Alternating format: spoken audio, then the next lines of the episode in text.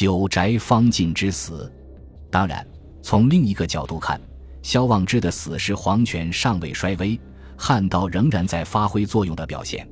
到了汉元帝的儿子汉成帝，霸王道杂之的格局渐渐不复存在，儒家终于如愿以偿地实现了独尊儒术，一系列礼乐制度改革在儒家推动下徐徐展开。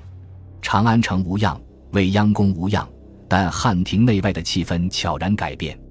表面来看，儒学已经接近胜利，十四家经学博士法度森严，牢固把控着帝国的意识形态。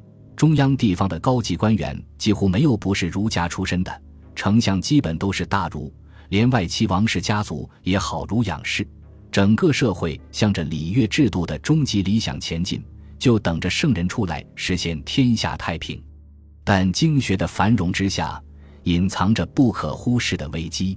首先，那些官方的经学博士们日益僵化，他们一代传一代，老师传弟子，父亲传儿子，每一代都在前人的基础上对如经做出更多、更新、更复杂的解释。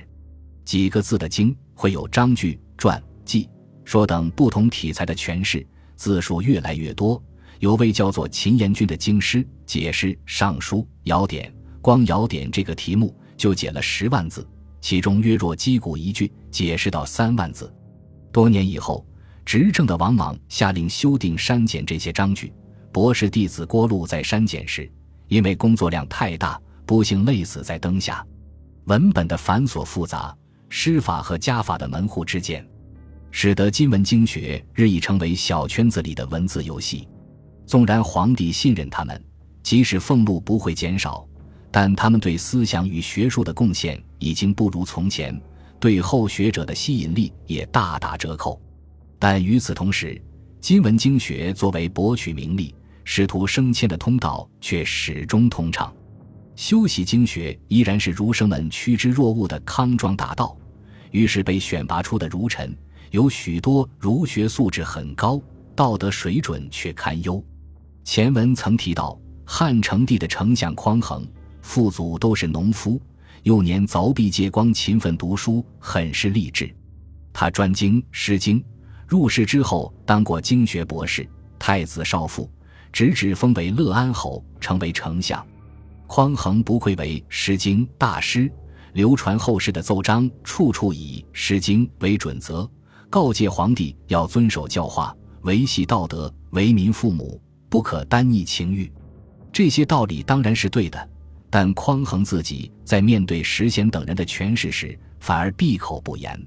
更奇葩的是，他所封的乐安后国一开始边界不清，把临近郡的土地也划了进来。匡衡明知有错，但隐瞒贪占了这部分土地及其租税，直至被人告发，丢掉丞相大位，被免为庶人。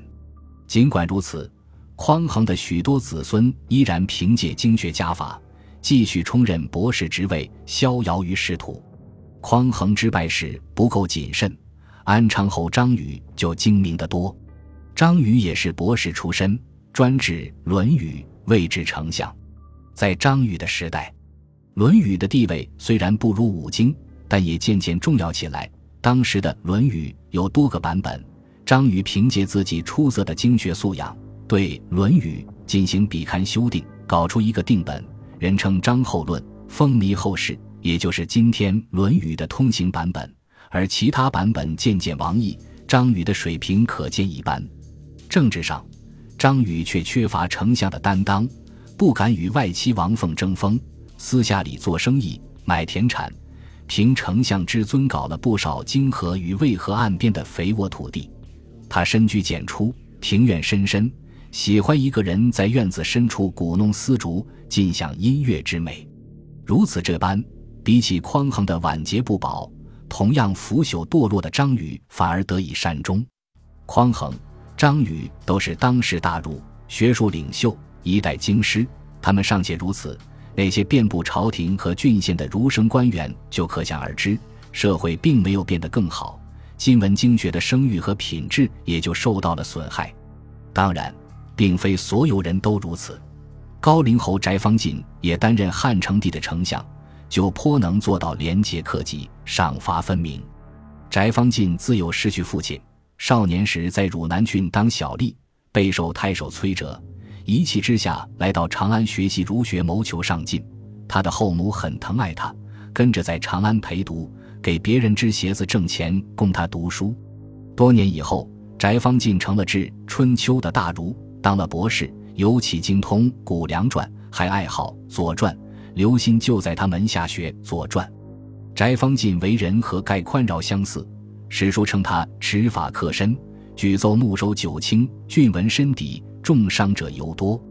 越是对高官，他越苛刻。申文周纳打击他们，奏免京兆尹，有扶风等二千案以上高官二十多位，政敌陈贤被他打击到忧愤而死。显然，这种做派得罪了不少官员，但赢得了舆论的赞赏和皇帝的信任，最终一路当上丞相。这一当就是九年，也是汉成帝越发奢侈荒淫、宠爱飞燕何德的九年。随和二年，约公元前七年的春天。发生了一次震惊内外的灾异。翟方进接到下属报告，说是天上出现了可怕的荧惑守心。荧惑就是火星，是灾难之星；星宿则是天上的明堂，天子布政之所。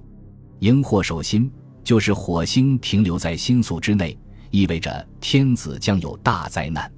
在《汉书》的记录里，秦始皇和汉高帝崩殂之前。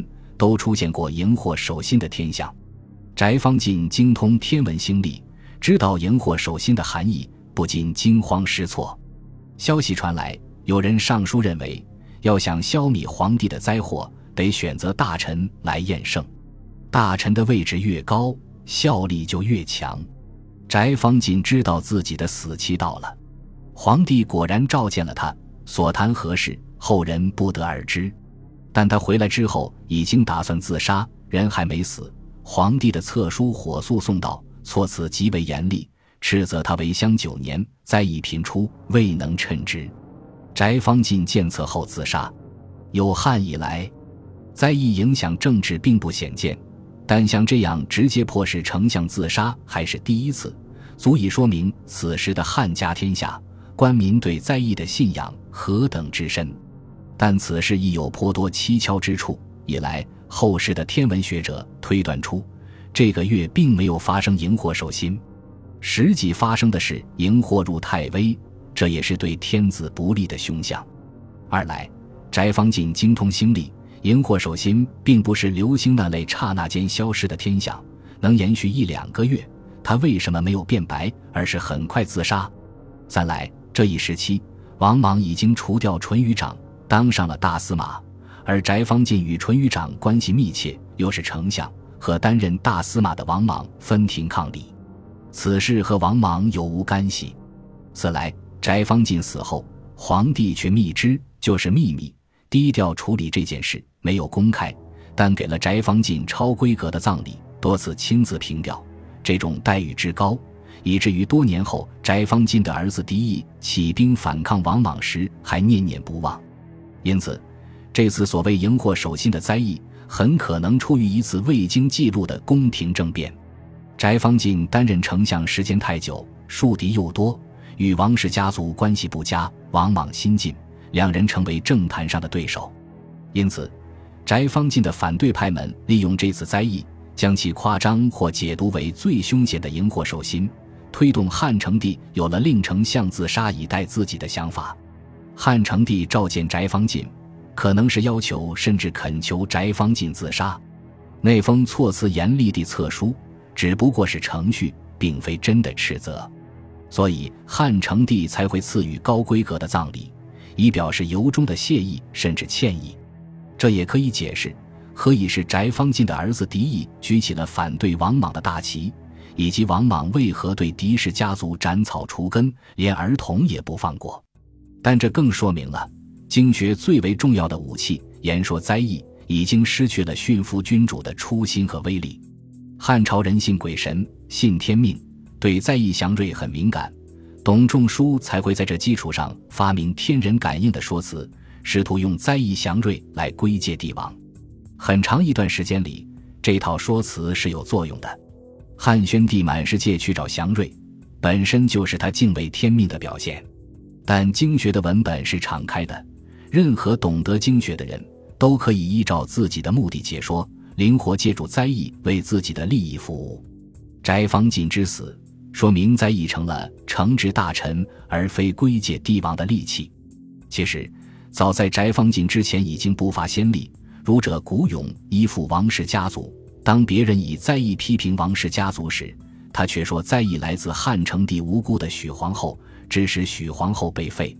总之，到了元成之际，灾异已经成了政治斗争的工具，经学的公信力颇为降低。尽管丞相以生命验胜天下，但几个月后，汉成帝还是厌驾了。本集播放完毕，感谢您的收听，喜欢请订阅加关注，主页有更多精彩内容。